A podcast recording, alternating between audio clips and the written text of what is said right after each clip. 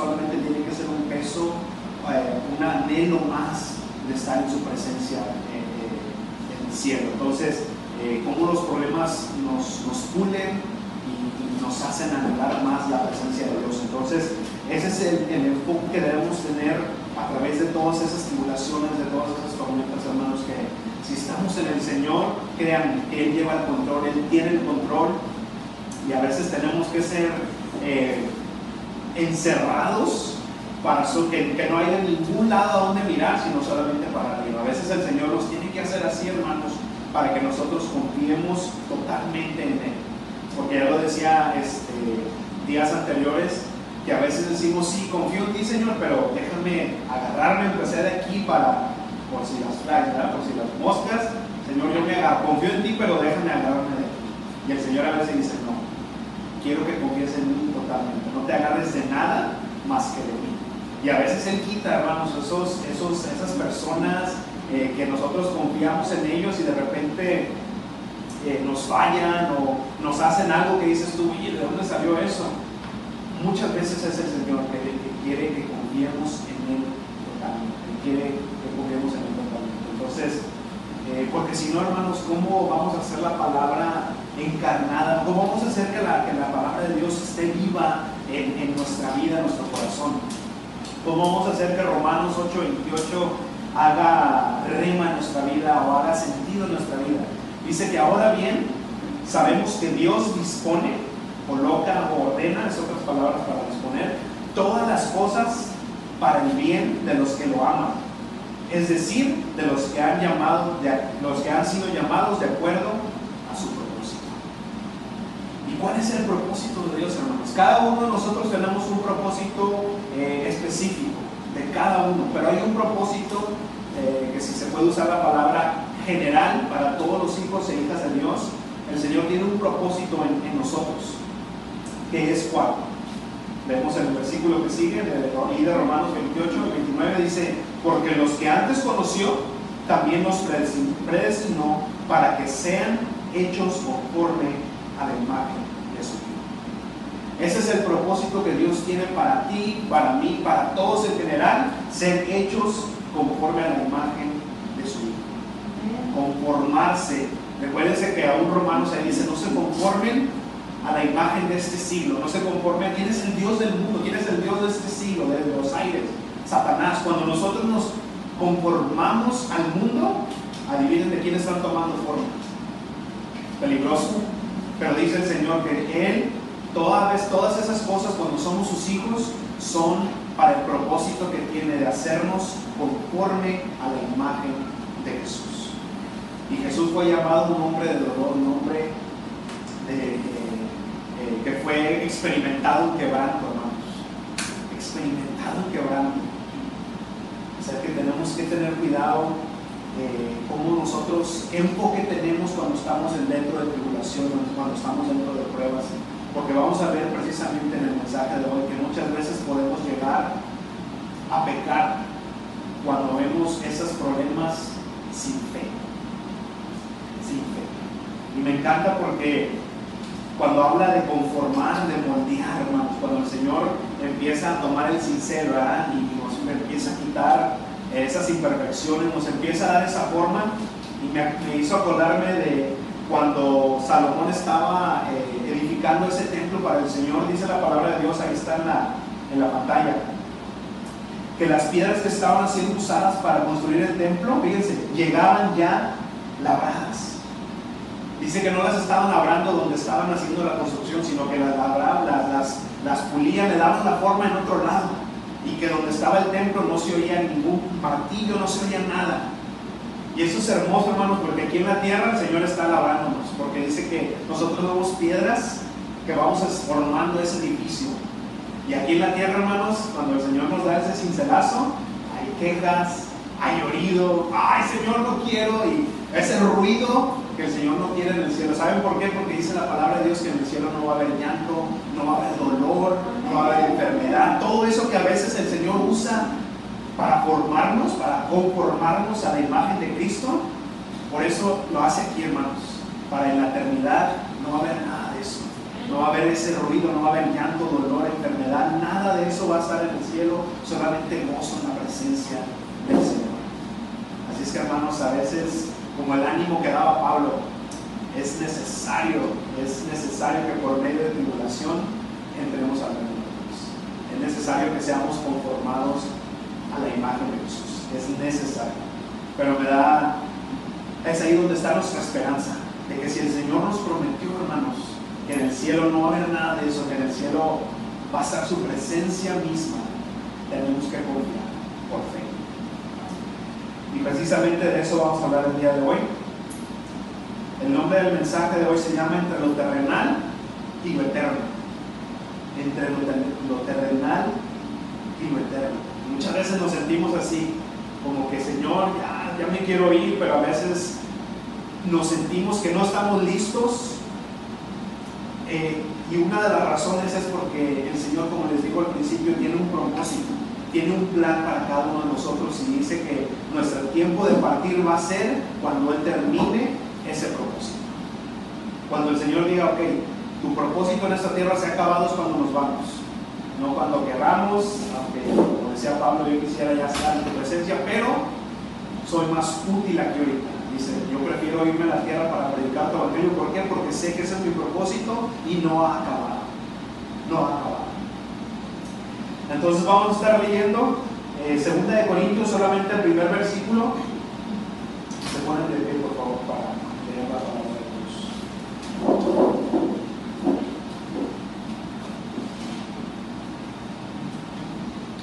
Mi amor, si me pasa mi Biblia, por favor.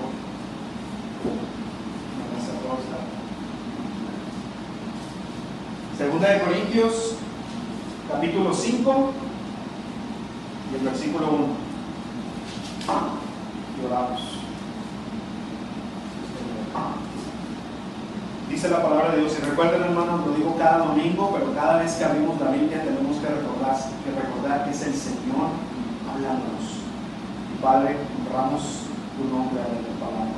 Dice, bien sabemos, bien sabemos que si se deshace nuestra casa terrenal, es decir, esta tienda que, nuestro que es nuestro cuerpo, en los cielos tenemos un, de Dios un edificio, una casa eterna, la cual no fue hecha por manos humanas. Y es por eso también que suspiramos y anhelamos ser revestidos de nuestra casa celestial. Vamos a ver, Padre, te damos tantas gracias, Señor, porque en el nombre de Jesús podemos acercarnos a tu trono celestial, Señor, y encontrar esa misericordia, esa gracia, Señor esa, esa ayuda para tu, para, Padre, eh, nuestro unos socorro, Señor. Padre, venimos aquí esta mañana, Señor, pidiéndote que nos bendigas con tu presencia, Señor, con la manifestación de tu Espíritu Santo en nuestra vida, Señor, y la llenura de tu Espíritu Santo para poder dar gloria a tu nombre, Señor, y seguir, Padre, siendo agradables a ti, Señor. Poner una sonrisa en tu rostro esta mañana, Señor, predicando tu palabra Señor, y que hagas tú esa obra que has estado haciendo, Señor, desde que nos entregamos a ti, Padre. Que tú la termines, Señor, hasta que seamos conforme a la imagen de tu Hijo. Te damos gloria a ti, Señor. Y ponemos este tiempo en tus manos, Señor. Quita toda distracción, Señor. Cualquier cosa que quiera distraernos de tu palabra, de tu mensaje, de tu Espíritu Santo, Señor. Lo echamos fuera en el nombre de Cristo Jesús, Señor. Igual este, todos los que están escuchando en vivo, Señor, yo los pongo en tus manos, Señor, que tu Espíritu Santo, eh, Padre, haga esa obra en su mente y en su corazón. Señor, y que te manifiestes a ellos. Le damos gloria y honra en el nombre de Jesús. Amén. Tomen su asiento, hermanos. Las estadísticas dicen que de cada 10 hombres que nacen, y estoy hablando de hombres en general, los seres humanos, de esos 10, todos experimentan la muerte. Hermanos, eh, es lo más seguro que tenemos en esta vida, la muerte. Eh, diría Salomón ayer en Eclesiastés que los hombres mueren igual que las bestias, dice, es lo mismo, dice, todo es vanidad. Salomón en ese, en ese libro que a veces podría ser así medio, ¿cómo se llama? Medio emo, así como que está todo, todo lo ve este, este, oscuro, ¿no? Pero todo lo que hizo fuera de Dios es oscuro. Pero bueno, pero como cristianos es importante, y apunten esto por favor, como cristianos es muy importante tener el correcto entendimiento de la muerte. Importante tener el, el, correcto entendimiento de la muerte. ¿Qué hace la muerte en un cristiano? Porque solamente a través de esa perspectiva correcta vamos a tener la esperanza fija en el Señor.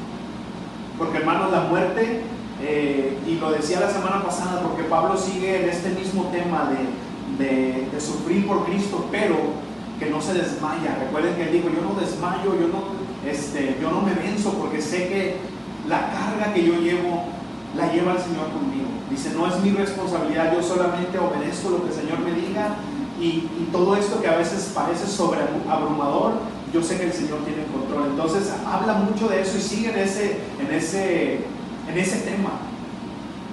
Pero si no tenemos la perspectiva de qué es la muerte para un cristiano, para un cristiano hermanos, podemos llegar a a, este, a, caer. Y no solamente a caer, sino a, caer en pecado precisamente. Porque si no tenemos un entendimiento correcto, vamos a vivir en miedo, en, en pánico. Y la palabra de Dios dice que el Señor no nos dio un espíritu de miedo, nos dio un espíritu de valentía, de amor, de dominio propio.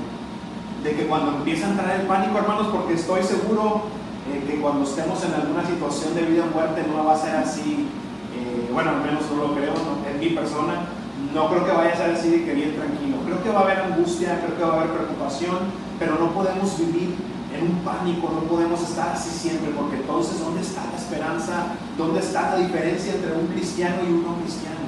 ¿Cuál es la diferencia? Que nosotros tenemos la seguridad, porque fíjense, si vemos las palabras que usa uh, Pablo en, esta porción que estamos viendo dice sabemos. ¿Cómo dice el primer versículo? Sabemos. No dice que, ah, creo, tengo la idea, tal vez. No dice, yo sé, yo sé. Y tenemos que saber, hermano, las promesas que el Señor nos da, que en Él son sí y en Él son amén. Tenemos que saber eso, porque si no vamos a vivir en un miedo y en lugar de reflejar el fruto del Espíritu, vamos a reflejar otra cosa que no es. Porque imagínense qué fue lo que le dijo el Señor a Josué cuando iba en camino para tomar la tierra prometida. ¿Qué le dijo? Josué, escucha lo que te mando. esfuérzate y sé valiente. No temas ni desmayes porque yo, el Señor tu Dios, estaré contigo por donde quiera que vayas. Fíjense, le mandó, esfuérzate y sé valiente. No me andes, eh, yo te hice un guerrero, no me andes con pequeñeces, no me andes de, miedoso, sino esfuérzate y sé valiente. ¿Pero por qué? ¿Porque la fuerza está en nosotros? ¿Porque la valentía está en nosotros? No. Dice, porque yo soy tu yo, Señor tu Dios y estaré contigo por donde quiera que vayas. La palabra de Dios dice, hey, si Dios es por nosotros, ¿quién contra nosotros, hermanos? A veces pensamos de nuestro problema más grande que el Señor, ¿verdad? Y no es así, hermanos. Si el Señor está con, nosotros, ¿quién contra nosotros? El Señor nada lo vence. Él mismo venció el, el, más, el más grande temor del ser humano, que es la muerte. Dice que Él la venció en la cruz del Calvario. Él la venció en la cruz del Calvario. Si es que, y muchos podrían decir, ah, hermano, pues ese es Josué, es el Antiguo Testamento, ese es diferente. ¿Seguros? Mateo 28, 20, Jesucristo mismo nos dijo, cuando nos dio la gran comisión, ¿qué fue lo que dijo? Enséñales a cumplir todas las cosas que les he mandado y que dice, y yo estaré con todos, yo estaré con ustedes todos los días hasta el fin del mundo. Que no es lo mismo que le dijo a Josué. Yo voy a estar con ustedes todos los días hasta el fin del mundo, hasta que yo venga. Voy a estar con ustedes. Ahora, Josué lo estaba mandando, el Señor estaba mandando a Josué a hacer su voluntad, hacer la voluntad del Señor, ¿verdad? Y esa promesa del Señor que iba a estar con él es porque Josué va a estar caminando en su voluntad. Ahora, nosotros nos manda a hacer también su voluntad. ¿Qué dijo el Señor? Ve y enseña a discípulos, bautízalos en el nombre del Padre, dijo el Espíritu Santo. Y entonces dice ahí, enséñales todo a cumplir, y luego dice, y yo estaré si tú haces, si tú estás en mi voluntad, si tú haces lo que yo te estoy mandando, el Señor promete una cosa. Yo voy a estar contigo todos los días hasta el fin del mundo. Es lo mismo, hermanos, que el Señor le prometió, que el Señor le dijo a Josué.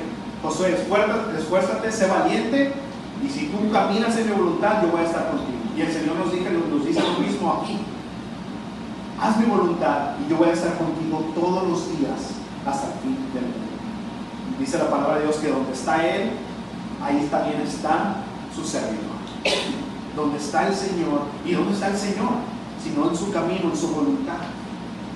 Si estamos ahí, hermanos, si estamos en la voluntad del Señor, Él promete estar con nosotros todos los días hasta el fin del mundo. Y como les decía, vamos allá a Corintios. Siempre pongan su dedo Corintios. Siempre voy de versículo en versículo, pero regreso siempre a la porción que estamos estudiando.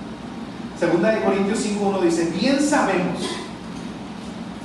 ¿Y si saben, hermanos? Sí saben. Que si se deshace nuestra casa terrenal, ese tabernáculo, es decir, esta tienda, esa tienda es tabernáculo, eh, tienda de campaña, como quieran decir ustedes, que es nuestro cuerpo, en los cielos tenemos un Dios, perdón, tenemos de Dios un edificio. Fíjense, un edificio, no una chocita, no ahí para que quepa tu estufita y tu camita, no, dice un edificio, una mansión, parece que es la palabra en el lenguaje original, una mansión, una casa eterna, la cual no fue hecha por manos humanas. ¿Quién la hizo entonces? Si no están ahí este, todos los que hacen casas, ¿verdad? Que vemos, me, da mucha siempre curiosidad cómo son, parecen hormiguitas, están haciendo casas y, en un ratito te levantan una casa. Pero si no está ahí, eh, la gente haciendo las casas, ¿quién la hizo? ¿Se acuerdan lo que dijo Jesucristo? Hey, no se preocupen, en la casa de mi Padre hay muchas moradas, hay mucho, hay, hay lugar para ustedes. Es más, yo voy a hacer lugar para que donde yo esté, ustedes estén. Jesucristo mismo, hermanos, está preparándonos esa mansión, ese edificio, para que nosotros estemos con Él por la eternidad. Imagínense, hermanos, cuando vemos nosotros el mundo y, vemos paisajes, vemos el océano, vemos cosas que sabemos que no son hechas por el hombre, nos quedamos anonadados. Vemos la, el poder del Señor. El Señor es un artista. Si se dan cuenta, todas esas pinturas que vemos de paisajes bonitos, el Señor va a llegar y va a demandar a todos ellos por este copyright. El copyright de todo lo que están haciendo. hey, ¿tú por qué pintaste ese paisaje? Es mío, yo lo pinté primero. Es más, yo lo hice tridimensional, Pero vemos eh, eh, el poder del Señor, hermanos. Imagínense. Y el cielo, siempre que lo describe la palabra de Dios, me encanta que no dicen lo que va a haber, solamente habla de calles de oro, de mar de cristal, pero hasta ahí. ¿Por qué? Porque no hay palabras, no hay nada que podamos comparar de lo que nosotros conocemos en este mundo no hay nada que podamos comparar a lo que está en el cielo. Porque si, si dijera el Señor, bueno, el cielo es como cuando vas, no sé, nunca he ido a Hawái, pero me tienen que estar bonito. Es como cuando vas a Hawái, imagínate Hawái, oh, qué bonito, Y qué bueno que no dice eso, porque tal vez hay gente que en Hawái le empezó a llover, le cayó trueno, no pudo ir a la playa, lo robaron, tuvo alguna mala experiencia. Y cuando dices de Hawái, ah, Hawái a mí me trae malos recuerdos. Y ya, ¿no? Se, se rompió ese anhelo del cielo, porque dices, pues Hawái está mejor allá, Tapico. Entonces, por eso la palabra de Dios dice, es que, ¿sabes qué? No hay palabras para, para describir lo que hay en el cielo, porque no hay nada de lo que nosotros conocemos ahora, no hay nada de eso, hermanos. Es todo nuevo, todo más, con más, con más majestad. hermoso, ¿verdad? Pero dice Pablo, ahí en eh, Segunda de Corintios, en el segundo versículo, dice, y por eso también suspiramos y anhelamos ser revestidos de nuestra casa celestial. O sea, ya queremos ese cuerpo nuevo para poder experimentar el cielo, para poder, experimentar la presencia de Dios. Dicen en tres, ya que así se nos encontrará, ya que así se nos encontrará vestidos y no desnudos. ¿Qué significa eso? No está hablando obviamente de algo corporal, sino está hablando del espíritu.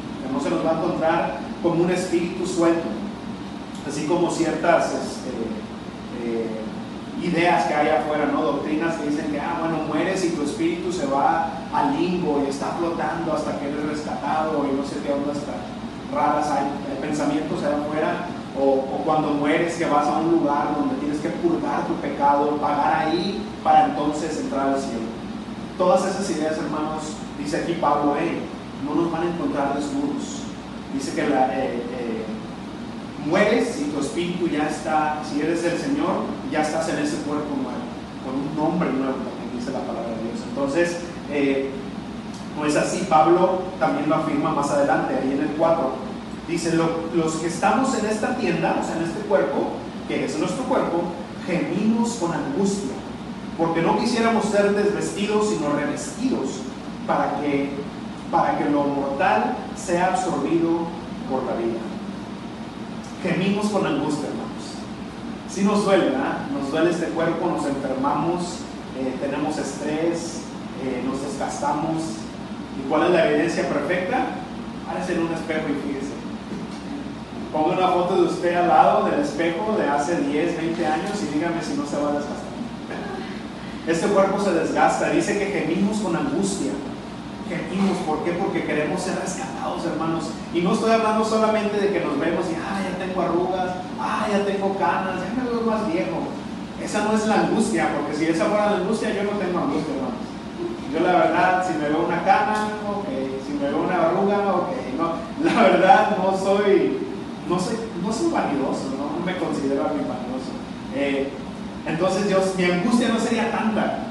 Pero entonces, ¿cuál es la angustia? Hermanos, que este cuerpo sí es pecaminoso.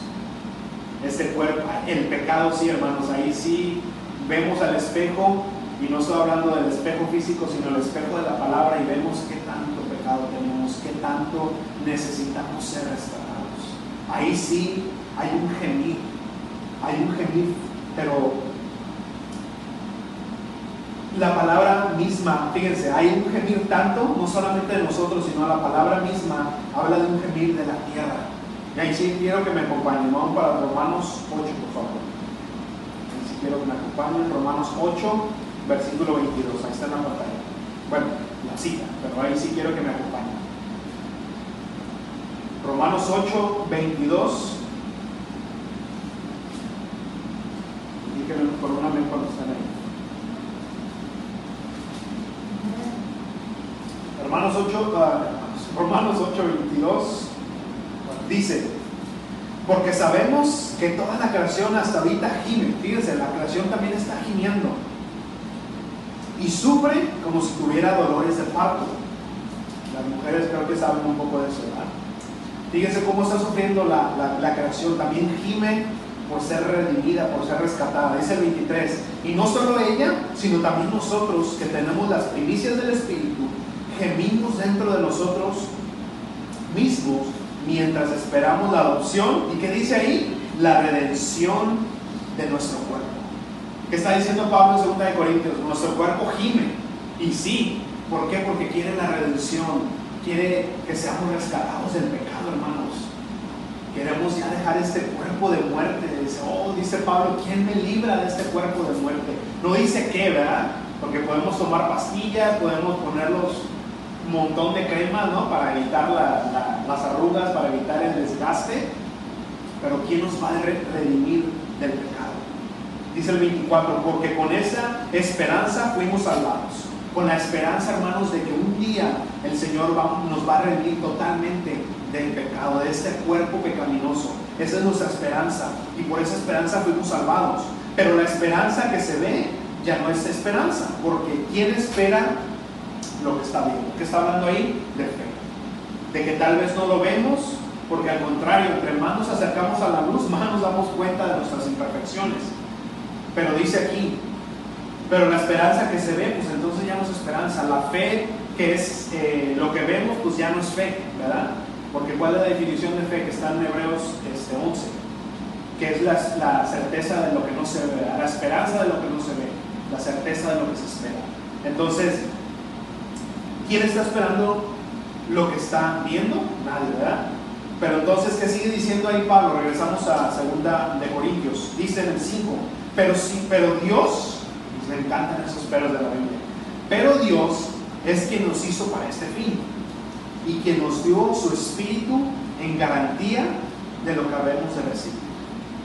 Hermano, el Espíritu Santo es esa garantía, ese enganche, ese, esas arras, como lo dice otra versión. Y si quieren ponerlo más contemporáneamente, es ese anillo de compromiso. Cuando tú le das un anillo a, una, a, tu, a tu, prometida, se llama prometida ¿por qué? porque tú estás prometiendo, mi amor, me voy a casar contigo y este anillo es ese, esa garantía, ese enganche, esas arras de que yo prometo que lo voy a casar. Entonces la palabra de Dios dice que el Señor nos dejó el Espíritu Santo como esa garantía de que Él va a venir por nosotros y de que Él nos va a redimir, de que Él nos va a cambiar de este cuerpo pecaminoso a un cuerpo, un cuerpo como la gloria suya. Hermanos, cuando nosotros tengamos duda de cualquier, eh, de cualquier promesa del Señor, veamos cuál es la garantía de que no solamente ya muchas promesas del Señor han sido ya este, hechas, sino que todavía tenemos el Espíritu Santo, que es la promesa. Y dice en el 6, porque eso vivimos siempre, por eso, perdón, por eso vivimos siempre confiados. Por eso vivimos siempre confiados, pues sabemos, y ahí está otra, vez la palabra, sabemos. No, no tengo una idea, tal vez, no. Pues sabemos que mientras estemos en el cuerpo, estamos ausentes del Señor mientras estamos en el cuerpo estamos ausentes del Señor. O sea, no lo vemos físicamente, con nuestros ojos no vemos al Señor. Pero el Señor dice, descansa, descansa en mí, descansemos hermanos en el Todopoderoso. Por eso dice, por eso vivimos siempre confiados. Hay que vivir siempre confiados, hermanos, cuando empezamos a, cuando empecemos a sentir eh, ese pánico, esa desconfianza y vemos más grande la ola, dice el Señor, hey, descansa en mí. Tenemos que saber que mientras estemos ausentes o mientras estemos en este cuerpo, no vamos a ver al Señor, pero va a estar su Espíritu Santo que nos da la garantía. Hey, tranquilo, ¿cuál es lo peor que te puede pasar? Como lo dije la semana pasada, morir. Y sabes que el morir, el vivir para mí es Cristo, dijo Pablo, para mí el morir, el morir es ganancia. El morir es ganancia. Regresen otra vez a Romanos. Bueno, yo se los leo. Romanos ahí está arriba. No, como decía Romanos 24, lo que acabamos de leer, pero la esperanza que se ve ya no es esperanza, porque quien espera lo que se está viendo. Por eso dice el Señor ahí en el, en el 7, porque vivimos por la fe y no por la vista. Y hermanos, eso es algo sobrenatural. Por eso la fe viene del Señor, es un don de Dios, porque nosotros, por nosotros mismos, no podemos desarrollar fe. Es un don de Dios. Es un don de Dios. ¿Por qué? Porque el vivir por fe no es natural, es sobrenatural. Todos los demás viven por vista, pero nosotros vivimos por fe. Viendo las cosas que no se ven, porque si recuerdan la semana pasada la porción que vimos, que dijo Pablo, nosotros no no, eh, las cosas que, vemos son temporales. nosotros tenemos que fijar nuestra mirada en las cosas que no se ven, que son eternas. Y se acuerdan que lo mencioné, pues eso es como que no tiene sentido, en realidad es imposible. Y si no es. Por eso es un don de Dios, por eso es algo sobrenatural. Ver las cosas que no se ven. Porque las que se ven, y es una paradoja increíble, pensar de las cosas que vemos, que palpamos y dices tú, pues si es real, lo estoy tocando. Dice eso, se va a disipar, se va a desaparecer. Las cosas que no ves, esas son eternas. Qué increíble, ¿verdad? Que sea algo tan, tan paradójico, tan, no sé, eh, por eso la gente que, que, nos mira dice, estos están locos, estos están locos, por eso el Señor le plació enloquecer la sabiduría del mundo, que la sabiduría del mundo te dice que si lo tocas es real, y dice el Señor, no, no, no lo es, en realidad eso se va a disipar, lo que no ves es algo más real que eso, es increíble, ¿verdad? Pero dice, pero confiamos. ¿Qué es confiar? Es tener fe. No solo creer en Dios, fíjense, porque creer en Dios, pues mucha gente cree en Dios. Creerle a Dios. Yo sé que esa, esa línea está muy este, trillada, ¿verdad? Todo el mundo, no, es que no se trata de creer en Dios, se trata de creerle a Dios. Sí, se trata de de creerle a Dios. Y si quisiéramos más bien, dice Pablo ahí en, ese versículo, dice, quisiéramos más bien ausentarnos del cuerpo y presentarnos ante el Señor. Quisiéramos ya, dice Pablo, yo quisiera irme ya, ausentarme de este cuerpo, de este mundo y estar con el Señor.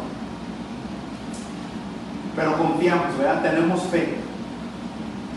En el 9 dice, pero ya, ya sea que estemos ausentes o presentes, siempre procuramos agradar a Dios. Y es aquí donde entra el meollo del asunto, hermanos. Porque ya sea que estemos aquí o estemos ya presentes con el Señor, siempre procuramos agradar a Dios.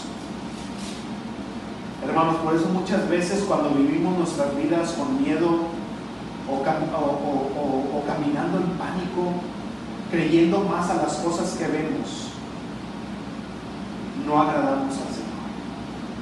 Porque ¿qué dice? Nosotros vivimos por fe, no por vista. Y muchas veces hacemos totalmente lo opuesto. Estamos, viendo nuestras, eh, estamos viviendo nuestras vidas con miedo, viendo las cosas que, vemos, ¿verdad? Eh, poniendo nuestra, nuestra mirada, nuestra confianza en las cosas que vemos. Y de esa manera, hermanos, no agradamos al Señor. Dice aquí el 9, ya sea que estemos aquí o allá, siempre procuramos agradar a Dios. ¿Y qué dice Hebreos 11:6, hermanos? Aquí lo tengo. Hebreos 11:6 dice, sin fe es imposible agradar a Dios. Si nosotros fijamos nuestra mirada en las cosas que vemos, confiando en eso, dice el Señor que no lo estamos agradando. Sin fe es imposible agradar a Dios. Por eso es necesario que el que se le acerca a Dios crea que Él existe. Y fíjense lo que dice aquí, me encanta cómo la palabra de Dios armoniza de una manera perfecta, hermanos. Una unidad de pensamiento, una unidad de espíritu, en realidad, porque solamente es un espíritu, el espíritu de Dios. Y que sabe recompensar a quienes lo buscan. Sabe recompensar a quienes lo buscan.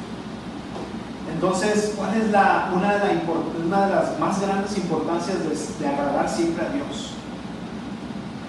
No solamente para saber que estamos poniendo una sonrisa a nuestro Padre, a nuestro Creador, pero dice aquí que sabe recompensar a quienes lo buscan.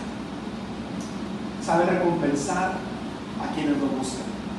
¿Y cuál es el que dice el último versículo que tenemos en la porción de hoy? El versículo 10, ahí en 2 de Corintios. Dice, porque es necesario que todos nosotros, ahora recuerden, está hablando de creyentes, cuando dice todos nosotros no está hablando del mundo, sino de creyentes solamente, ahorita lo voy a explicar por qué. Dice, porque es necesario que todos nosotros, todos los hijos de Dios, comparezcamos ante el tribunal de Cristo, para que cada uno reciba según lo bueno o lo malo que haya hecho mientras estaba en el cuerpo.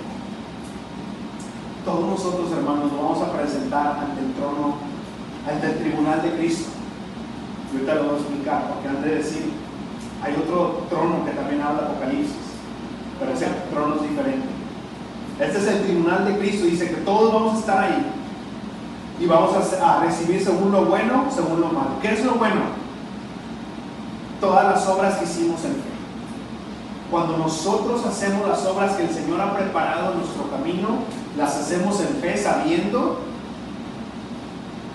que Él está ahí, tenemos entonces la motivación correcta.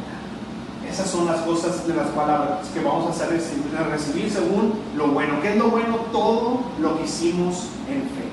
Todo lo que hicimos en fe es bueno. El tribunal de Cristo aquí está hablando de una tarima de premios.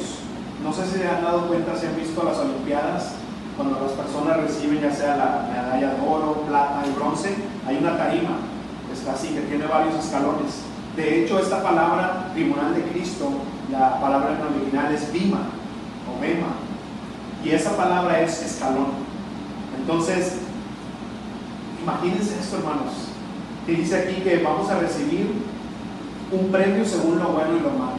¿De qué está hablando? Eh, para ponerlo un poco más de algo, creo que ninguno de nosotros hemos ido a las Olimpiadas, ¿verdad? Eh, pero tal vez si nos hemos graduado, ya sea de alguna institución o de la escuela, de donde quiera, ¿qué pasa? No? Dice tu nombre, ¿no? Pues este, Oscar Maldonado, pase por su diploma y subes una tarima, ¿no? Somos como un stage. Eso es, hermanos, el tribunal de Cristo.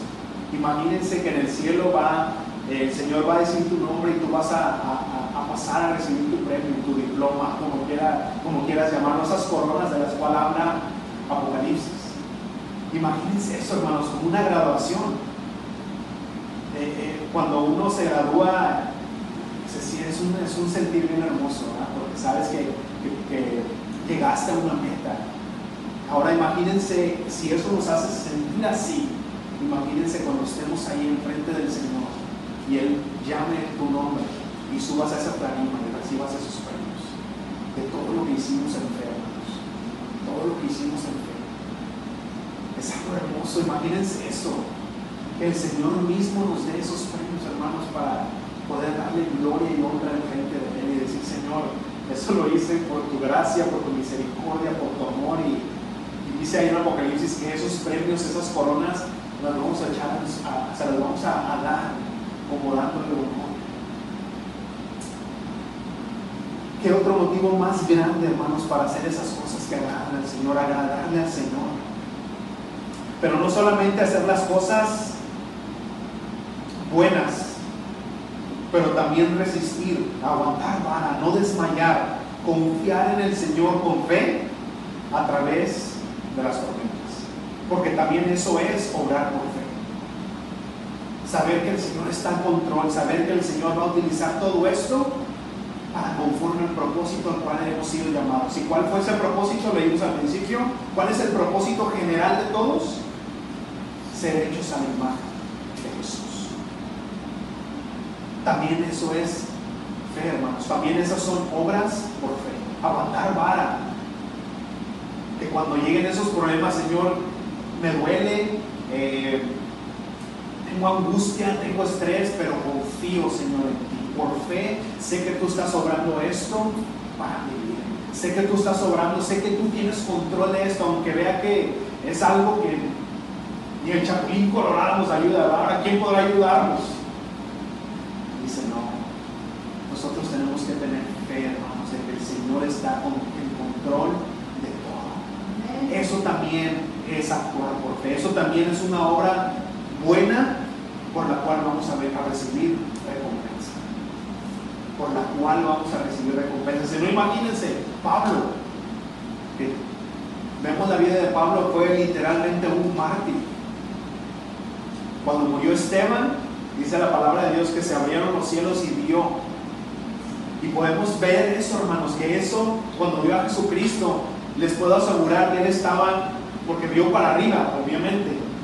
Cuando tú vas a subirte una tarima, ¿para dónde ves? Para arriba, ¿no? Eso es. Él estaba entrando a ese tribunal de Cristo para recibir su recompensa. Aguantemos, hermanos. Porque dice también la palabra que vamos a ser recompensados por eso. Aguantemos porque nuestra redención, hermanos redención está cerca. Nuestra redención está cerca, hermanos. Dice tan solo un poquito, ¿cómo se eh, eh, dice Pablo lo que vimos la semana pasada? Todo esto no se compara. No se compara a esta leve tribulación momentánea, no se compara. Y Pablo sufrió por años, hermanos, por años. Dice Pablo, de todos modos, no se compara con la gloria eterna. No se, compara, no se compara con la gloria eterna.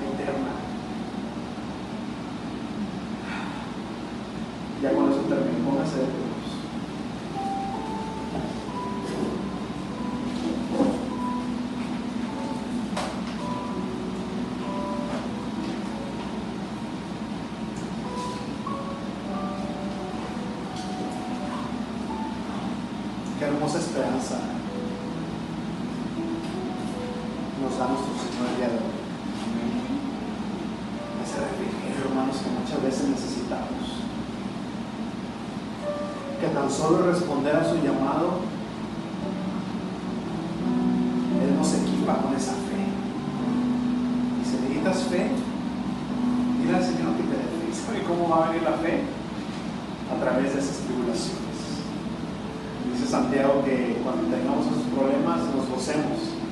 No de que seamos masoquistas, sí Señor, sígueme pegando, no, ¿verdad? no, nos duele. Pero dice Santiago, pero esos problemas van a traer en ti paciencia, van a, desarrollar en ti esa paciencia, esa fe. ¿Cómo vamos a aprender a confiar en el Señor si no llegamos al punto donde solamente nos queda confiar en el Señor? Tenemos que ejercitar esa fe también que nos va a preparar esas buenas obras para que andemos por ellas. Él pone todo, hermanos. Nosotros, nosotros solamente tenemos que responder con fe, confiar en el Señor. Señor, yo confío en ti. Yo confío en ti que tú has preparado ese camino. Ese valle a veces de sombras, pero dice la palabra de Dios que Él está ahí. Él es, su palabra la que nos eh, infunde ese aliento, la que cuando andemos en esos valles de tinieblas, esa fe es la que nos va alumbrando el camino.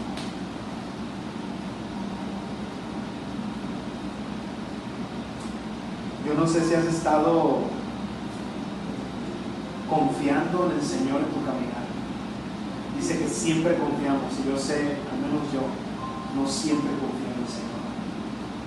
Hay veces que yo quisiera confiar en las cosas que vemos porque para mí es lo más real. Perdemos nuestro enfoque del Señor, hermano. Pero hoy es el día de darle gracias al Señor.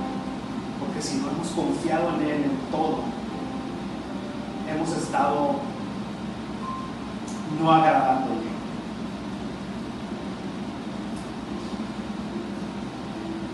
Pero tal vez hemos, nos hemos dado cuenta el día de hoy que no hemos vivido así.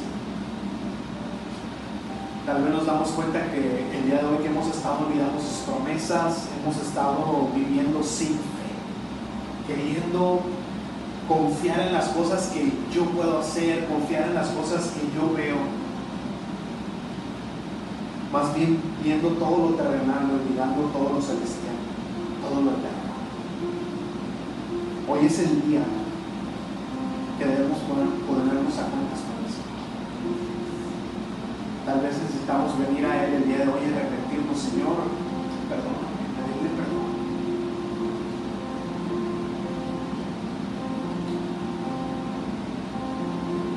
Tenemos que siempre vivir confiados, hermanos, que Él tiene el control de tu situación, de ese problema. Él tiene el control. Y créanme que Él va a orar para bien, Él va a orar algo tan hermoso que nos vamos a quedar sorprendidos. Solo aguantemos, aguantemos tantito, hermanos. Ya sea que estemos ausentes o presentes con el Señor, agradémosle a Él. Vivamos con fe, hermanos. Y aún llamado, si tú ya eres cristiano, pero tal vez has estado viviendo así, un día, un, día tenemos fe y el otro día no. Es, es tiempo de ponernos a cuentas con el Señor. de leer, el Señor premia a los que por su causa han sido recuperados, han sido eh, dañados.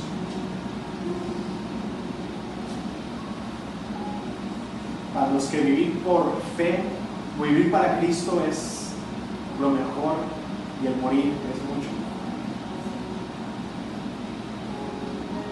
Hermanos, cuando vengan esas tribulaciones, pensemos en eso, hermanos, en las en los premios que el Señor tiene para nosotros. Y no se trata del premio, se trata de quién nos lo va a dar y qué vamos a hacer con esos premios.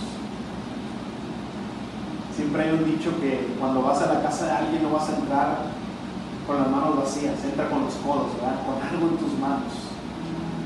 Hermanos, no queremos entrar al reino de Dios sin nada en nuestras manos, porque el Señor nos ha equipado, nos ha dado todo, todo para nosotros andar por fe, para andar por esas buenas obras.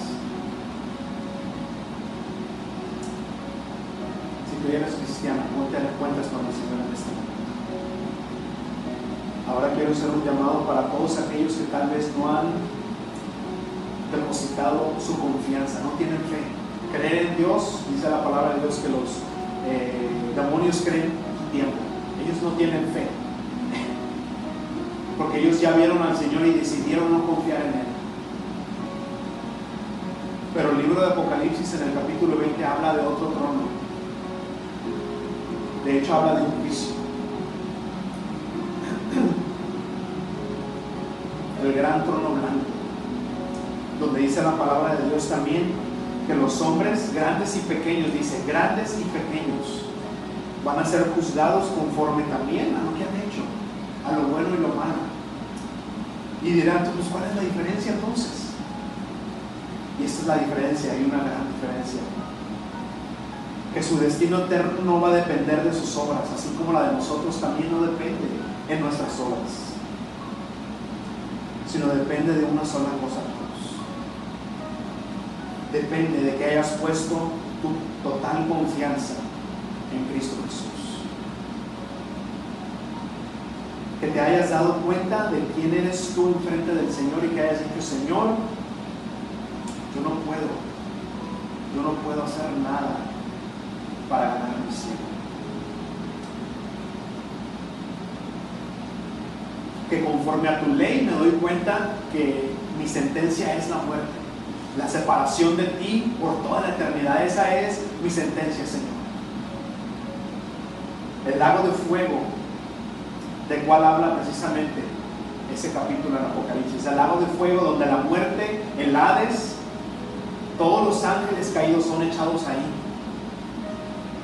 Y para eso fue hecho el lago de fuego, pero lamentablemente también dice la palabra de Dios, no lo digo yo, dice la palabra de Dios, que todos aquellos, porque se van a abrir los libros y vas a ser juzgado conforme a lo bueno y lo malo, pero va a abrirse otro libro de cuál habla la palabra de Dios.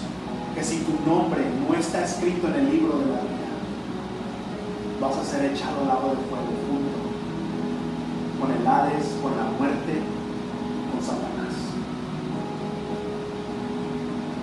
Pero hoy es el día de salvación. Hoy es el día que si tú has escuchado la voz de Dios, que si, que si Jesucristo se ha revelado a ti el día de hoy, hoy es el día que tú puedes cambiar eso. Hoy es el día que tú puedes decirle, Señor, yo quiero tener fe. Yo quiero el día de hoy entregarme a ti totalmente, entregar mi vida a ti el día de hoy. Para que tu nombre sea escrito en ese libro de la vida. Y que tú estés con el Señor por toda la eternidad. El Señor te ama y Él ha enviado a su Hijo Jesucristo para que precisamente esa carta de decretos que era contraria a ti, esa carta que decía que tú eres sentenciado a muerte, Jesucristo pagó por ti en la cruz del Calvario. Él murió por tus pecados, por mis pecados, para que tú tuvieras la oportunidad de ser salvo. Él pagó todos tus pecados y ha pagado esa condenación eterna. Ahora solamente tú puedes entregar tu vida a Él. Y si tú quieres hacer eso día de hoy, si tú no has conocido al Señor Jesucristo como tu Salvador, hoy es el día de salvación. Solamente es una oración contigo. Dile, Padre, en el nombre de Jesús vengo aquí, porque he escuchado tu voz. Me he dado cuenta que tu amor se ha revelado en mi vida y esa luz que emana de ti ha alumbrado mi corazón y me ha mostrado que soy un pecador. Pero también me ha mostrado que tú pagaste por mí en la cruz del Calvario y que esa sangre que ha sido derramada ahora en este día no solamente cubre mis pecados, sino los quita. Eres el Cordero de Dios que quita el pecado del mundo, que quita mi pecado. El día de hoy yo me entrego a ti, entrego mi vida, mi corazón. Haz en mí una obra que sea de gloria y honra para ti. Muestra que mi nombre está escrito en el libro de la vida. Para que no vaya a ese trono blanco, sino vaya al trono de Jesús y pueda estar contigo por toda la vida. Yo ahora, ahora oro por aquellos que han entregado su vida a Cristo. Padre, yo los pongo en tus manos. Date la gloria, Señor. Date la gloria y muestra al mundo lo que tú puedes hacer cuando un corazón se entrega a ti, Señor. Cuando un corazón tiene fe en ti, Señor. Yo pongo en tus manos todos aquellos que están aquí, todos aquellos que están escuchando a través de las redes sociales, Padre, que si tú te has revelado su vida, si tú has revelado tu propósito en ellos, Padre, yo los pongo en tus manos y los entrego a ti, Padre, y que esa semilla que ha caído en ese corazón fértil sea para que dé fruto para tu vida. Padre, lo glorificamos y damos gracias en el nombre de Cristo Jesús. Eh, hermanos, todos los que están en vivo, que Dios los bendiga. Yo soy el pastor Oscar Maldonado y ese es su ministerio verso a verso con Jesús. Comunícate, comunícate con nosotros ahí a través de todos los medios de comunicación, teléfonos, redes sociales. Ya no saber si tú has entregado tu vida a través de este ministerio. Queremos orar por ti, queremos conocerte, porque ahora eres parte de nuestra familia y pues es, es bueno que estemos unidos, es bueno gozarnos juntos en armonía, dice la palabra. Así es que comparte este mensaje con aquellos que pueden necesitar esta palabra de, ánimo, de, aliento y que Dios nos los bendiga. Nos vemos la próxima semana con más del mensaje de salud.